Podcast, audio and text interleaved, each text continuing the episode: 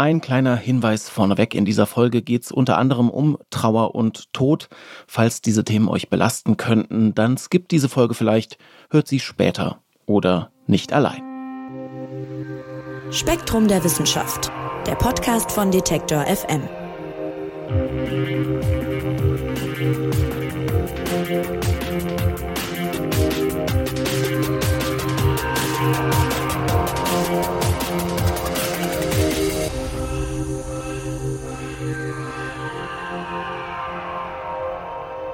Wer schon mal einen geliebten Menschen verloren hat, der weiß, Trauer, das ist ein extrem starkes, aber auch ein sehr, sehr komplexes Gefühl. Es gibt unterschiedlichste Arten und Phasen von Trauer. Menschen nehmen den Verlust von anderen, die ihnen nahestanden und wichtig waren, dann auch teilweise ganz unterschiedlich wahr. Doch was wohl alle eint, das ist, dass der Tod einer geliebten Person auch irgendwie in einem selbst was verändert. Aber was genau eigentlich und wo genau? Forschende sind dazu auf Spurensuche im Gehirn. Was passiert in unserem Denkorgan eigentlich, wenn wir trauern? Mit dieser Frage befasst sich aktuell Gehirn und Geist, das Magazin für Psychologie und Hirnforschung von Spektrum der Wissenschaft. Und mein Gast heute ist Redakteurin Claudia Christine Wolf. Hallo Claudia. Hallo Marc. Ja, Claudia, du hast über das Thema Trauer und Gehirn mit der US-Psychologin Mary Frances O'Connor gesprochen. Vielleicht kannst du uns mal kurz mitnehmen, wer ist das und woran forscht sie? Genau, gerne. Mary Frances O'Connor ist klinische Psychologin an der University of Arizona und sie beschäftigt sich mit Trauer aus neurowissenschaftlicher Sicht. Also sie schaut sich an, was passiert im Gehirn von Menschen, die eine nahestehende Person verloren haben, weil diese Person gestorben ist. Und O'Connor war die erste, die eine Neuroimaging-Studie zu Trauer durchgeführt hat. Sie ist also sozusagen Pionierin auf diesem Gebiet. Und ich finde das total spannend, weil es ist ja eine ganz andere Sicht auf Trauer und Verlust, wie man normalerweise hat. Und deshalb habe ich bis in die USA telefoniert, beziehungsweise in diesem Fall gezoomt, um für Gehirn und Geist mit O'Connor zu sprechen.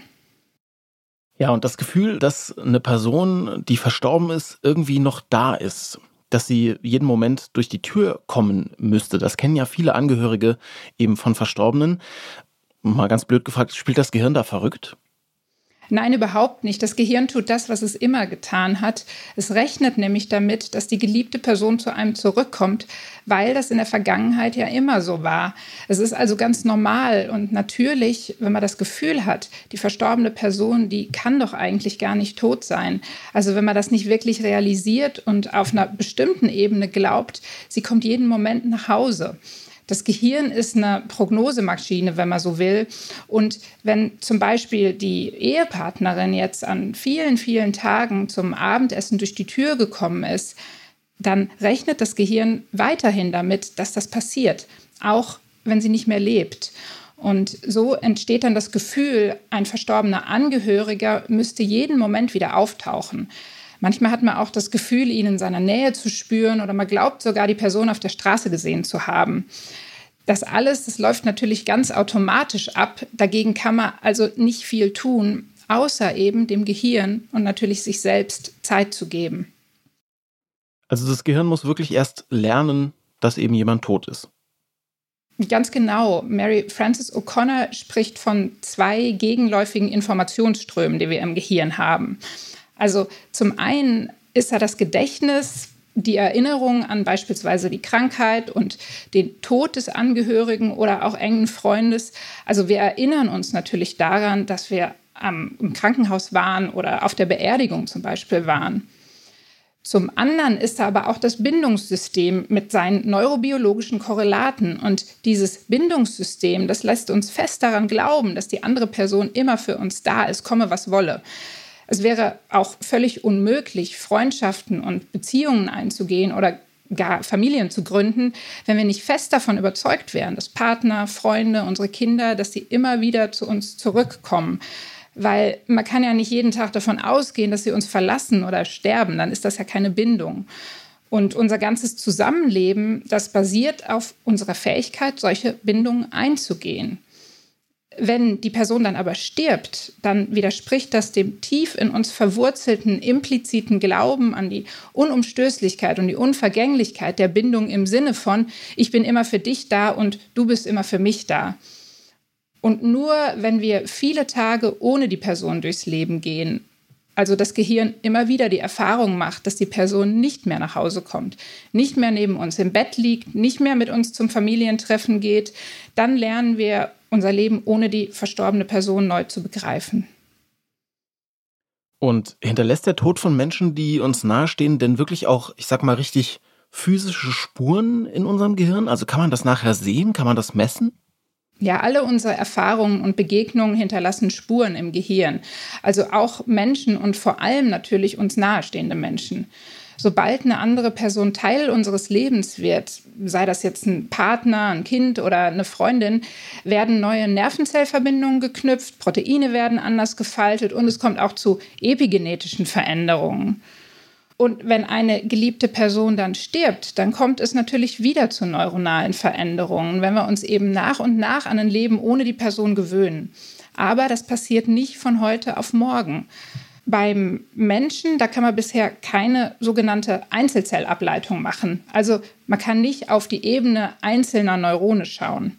Aber es gibt Experimente mit Ratten, in denen man sieht, dass bei ihnen ganz bestimmte Zellen feuern, wenn ein neues Objekt also im Fall von diesem speziellen Experiment ein kleiner blauer Spielzeugturm in ihrer Umgebung auftaucht. Und das ganz besonders Interessante ist, dass manche Nervenzellen für einige Zeit weiterfeuern, wenn der Turm plötzlich nicht mehr da ist, die Ratte aber erwartet, ihn zu sehen.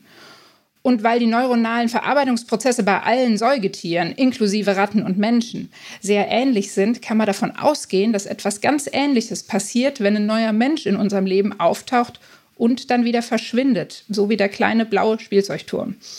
Die Neurone denken sozusagen, die Person sei noch am Leben und feuern dann weiter. Was man beim Menschen machen kann, ist, dass man sich die neuronale Aktivität insgesamt im Hirnscanner anschaut, also per funktioneller Magnetresonanztomographie. Ja, ich stelle es mir insgesamt extrem schwierig vor, sowas zu untersuchen. Also man kann ja jetzt zum Beispiel nicht die Leute auf Knopfdruck im Labor zum, zum Trauern bringen, oder? Nee, per Knopfdruck nicht, aber man kann schon ziemlich gezielt Trauer hervorrufen, indem man zum Beispiel auf einem Bildschirm Fotos des verstorbenen Menschen einblendet und Begriffe, die die Person im Scanner mit dem Tod des Angehörigen verknüpft, also zum Beispiel den Begriff Krebserkrankung. Und das ist auch das, was Mary Frances O'Connor gemacht hat. Also bevor sie die Hirnaktivität der trauernden Leute im Scanner aufgezeichnet hat, hat sie sich mit ihnen unterhalten und sich die Geschichte der Probanden erzählen lassen. Also was ist passiert? Warum ist die Person gestorben? Und dabei haben sie dann ein Fotoalbum durchgeblättert. Und anschließend hat O'Connor dann eben Wörter aus dieser Unterhaltung und Fotos aus dem Album im Scanner auf einem Bildschirm eingeblendet und die neuronale Aktivität verglichen mit der Reaktion auf neutrale Begriffe und Fotos von unbekannten Menschen. Ja, und da hat sich dann gezeigt, dass zum Beispiel der posteriore singuläre Kortex aktiv ist, wenn die Probanden vom Gefühl Trauer erfasst wurden. Also das ist ein Bereich des Gehirns, der eigentlich immer dann aktiv ist, wenn man sich an was erinnert. Und oft waren aber auch der posteriore singuläre Kortex und eine Region namens Insula gleichzeitig aktiv. Und das bestätigt die Ergebnisse von anderen Studien, in denen man gefunden hat, dass diese beiden Regionen dann aktiv sind, also gemeinsam aktiv sind, wenn man seine Aufmerksamkeit auf was Schmerzhaftes richtet, also eine schmerzhafte Erinnerung. Jetzt ist es ja so, dass Menschen ganz unterschiedlich damit äh, klarkommen, wenn ein geliebter Mensch stirbt, ganz unterschiedlich damit umgehen und auch ganz unterschiedlich lange brauchen, um so einen Todesfall dann äh, zu verarbeiten, sage ich mal. Könnte die Erklärung dafür dann auch im Gehirn liegen? Ja, also um das vorweg nochmal zu betonen, Trauer ist, wie du ja gerade auch gesagt hast, tatsächlich individuell sehr unterschiedlich und auch die Phasen, die man dabei durchläuft. Bei den meisten Menschen ist es aber so, dass die Wellen der Trauer, die einen quasi überrollen, mit der Zeit weniger häufig und auch weniger heftig sind. Ähm, es gibt aber Menschen, die auch noch nach sehr langer Zeit, manchmal sind das Jahre, noch genauso oft und genauso intensiv von Trauer erfasst werden wie kurz nach dem Tod der geliebten Person. Und da spricht man dann häufig von komplizierter Trauer. Und bei diesen Menschen hat O'Connor ins Gehirn geschaut und was ganz Interessantes festgestellt. Und zwar ist bei denen das Belohnungssystem aktiv, wenn sie im Scanner von Trauer erfasst werden. Und dieses Belohnungssystem, das feuert normalerweise immer dann, wenn man etwas haben will. Also zum Beispiel, wenn man im Supermarkt am Süßigkeitenregal vorbeikommt oder total Durst hat, weil man gerade einen Halbmarathon gelaufen ist und jemand einem eine Flasche Wasser vor die Nase hält. Und es ist auch aktiv bei Menschen, die von bestimmten Suchtmitteln abhängig sind, wenn sie eben ein starkes Verlangen nach der Substanz haben. Und eben auch bei Menschen mit der eben erwähnten sogenannten komplizierten Trauer. Und das kann man dann so interpretieren, dass es diesen Menschen schwerer fällt, loszulassen, verglichen mit Menschen, die eine gewisse Akzeptanz entwickelt haben. Also sie wollen also könnte man sagen, die verstorbene Person um sich haben, sie aufsuchen und Zeit mit ihr verbringen. Im Englischen spricht man auch von Craving, also einem starken Verlangen oder im Fall von Trauer passender auch Sehnsucht. Mhm. Und das, was wir so Trauer nennen, das ist ja irgendwie auch ein wilder Mix aus, aus ganz verschiedenen Emotionen, wenn man so will. Also, wenn man sich da ans Gehirn hält, was löst denn der Tod da alles an verschiedenen Gefühlen aus? Was passiert da? Ja, es sind wirklich sehr viele Emotionen, die da eine Rolle spielen. Da ist die Sehnsucht, von der ich gerade gesprochen habe, bei der das Belohnungssystem eine Rolle spielt. Aber auch Wut kommt vor. Es kann sein, dass man wütend ist auf die verstorbene Person und sich gewissermaßen von ihr gestalkt fühlt, weil sie einen verlassen hat. Das hat wieder mit dem Bindungssystem zu tun, über das wir ganz am Anfang gesprochen haben man fühlt sich von der Person, auf die man gezählt hat, im Stich gelassen, weiß aber natürlich gleichzeitig, dass das völlig irrational ist, weil die Person einen ja nicht sitzen gelassen hat, sondern tot ist. Auch Schuldgefühle kommen vor oder auch Panik, also das Gefühl, das man hat, wenn man das eigene Kind im Supermarkt plötzlich nicht mehr neben einem sieht. Auch das hat vermutlich wieder mit dem Bindungssystem zu tun. Und diese große Bandbreite an Gefühlen, die man dadurch lebt, die ist ganz normal. Und sag mal, inwiefern ähneln sich denn eigentlich verschiedene Formen der Trauer? Also man muss ja jetzt nicht nur unbedingt um Verstorbene trauern, man kann ja auch zum Beispiel nach einer Trennung trauern oder so. Wie, inwiefern gibt es da Ähnlichkeiten oder unterscheiden die sich auch? Genau, also wenn man nach einer Trennung trauert, dann ist die Empfindung im Prinzip die gleiche. Nur ist sie meist nicht ganz so intensiv wie nach dem Tod der Person, obwohl natürlich auch eine Trennung zu extrem großer Trauer führen kann. Es geht aber beim Thema Trauer gar nicht nur um Menschen. Man kann auch zum Beispiel um ein Haustier trauern. Also viele Menschen haben ja eine sehr starke Bindung zum Beispiel zu ihrem Hund oder zu ihrer Katze.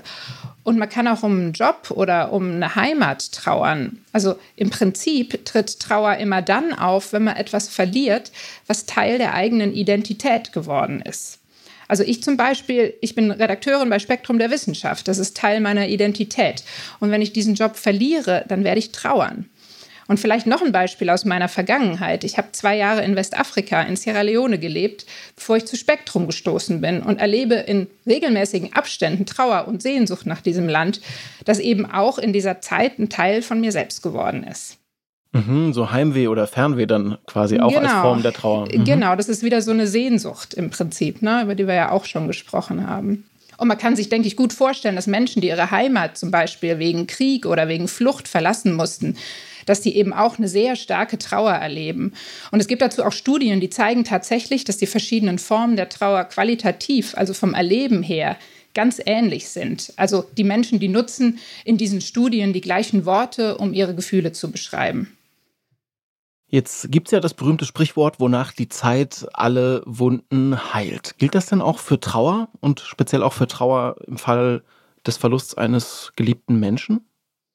Ja, es geht vor allem um Erfahrungen, nicht so sehr um Zeit. Weil wenn man nach dem Tod einer Person im Koma liegt und nach mehreren Monaten aufwacht, dann ist die Trauer ja noch genauso intensiv natürlich wie vor dem Koma. Was wichtig ist, ist, dass man nach und nach erfährt, wie es ist, ohne den verstorbenen Menschen zu leben. Also wie es ist, ohne die geliebte Person Weihnachten oder Geburtstage zu feiern, ohne sie gemeinsame Freunde wiederzusehen oder auch einfach ohne sie aufzuwachen. Das sind natürlich sehr schmerzhafte Erfahrungen, die große Trauer hervorrufen. Aber Das Gehirn braucht im Endeffekt solche Erfahrungen, um das eigene Leben und auch die eigene Identität neu zu begreifen wer als trauernder Mensch eine Psychotherapie macht, der kann da unter anderem lernen, diese schmerzhaften Situationen und die Trauer, die sie auslösen, ganz behutsam zuzulassen. Und mit der Zeit merkt man dann, dass die Wellen der Trauer auch wieder abklingen und dass man sein Leben und seine Beziehungen fortsetzen kann. Was man ja ganz, ganz häufig hört und auch erlebt bei Trauernden ist, dass immer wieder so, ja, wie aus dem Nichts, würde ich sagen, so ganz intensiv an die verstorbene Person gedacht wird und dass man dann plötzlich ganz, ganz intensiv wieder vermisst, manchmal auch so einfach in, in, in Alltagssituationen. Wie kommt es denn im Gehirn dazu? Ja, genau. Und wer trauert, für den sind diese plötzlich auftauchenden Gedanken oft sehr schmerzhaft. Und weil die Erinnerungen und Bilder, die da wie aus dem Nichts im Kopf auftauchen, so schmerzhaft sind, kann das sehr belastend sein. Aber es kann helfen, sich klarzumachen, dass die plötzlich auftauchenden Gedanken ganz normal sind. Weil solange unsere geliebten Menschen leben, denken wir ja andauernd wie aus dem Nichts an sie. Also wir denken dann zum Beispiel, heute muss ich meine Tochter um 17 Uhr zum Sport bringen. Oder zum Beispiel beim Einkaufen, ich brauche Zutaten für Spaghetti, weil Spaghetti sind das Lieblingsgericht des Partners oder der Partnerin. Also auch hier wieder braucht es Zeit.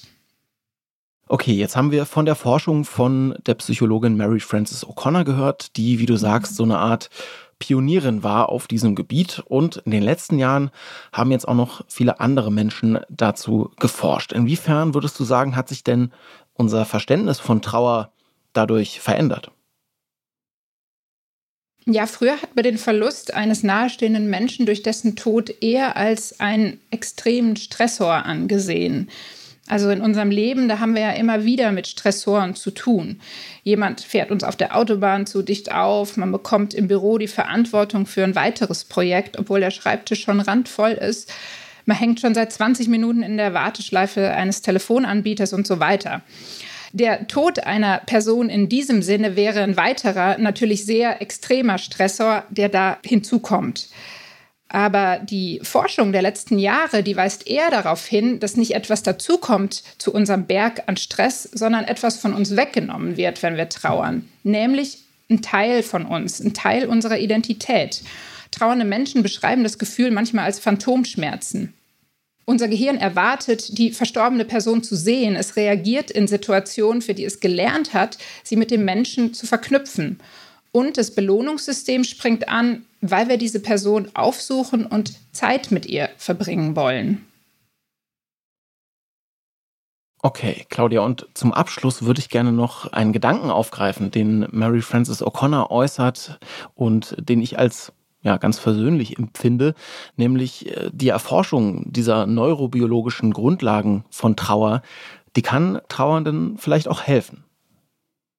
Ja, genau. Also es ist nicht so, dass die Erforschung der Neurobiologie der Trauer den Verlust eines geliebten Menschen weniger schmerzhaft machen kann, natürlich. Weil immer, wenn wir jemanden lieben und eine Bindung zu einem Menschen eingehen, dann ist die andere Seite der Medaille die Trauer um diese Person, wenn sie uns verlässt. Das eine gibt es nicht ohne das andere.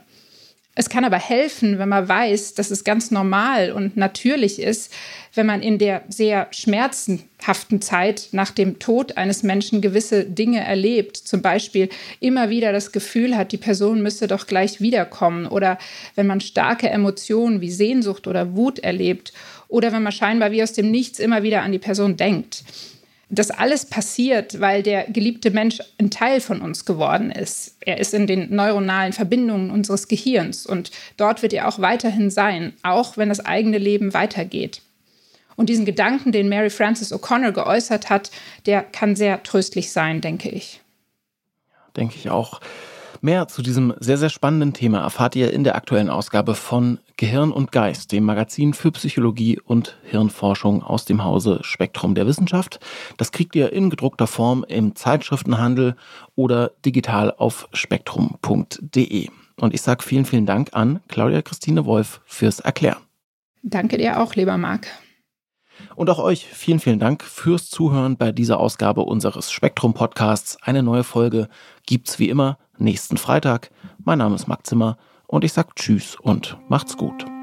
Spektrum der Wissenschaft, der Podcast von Detektor FM.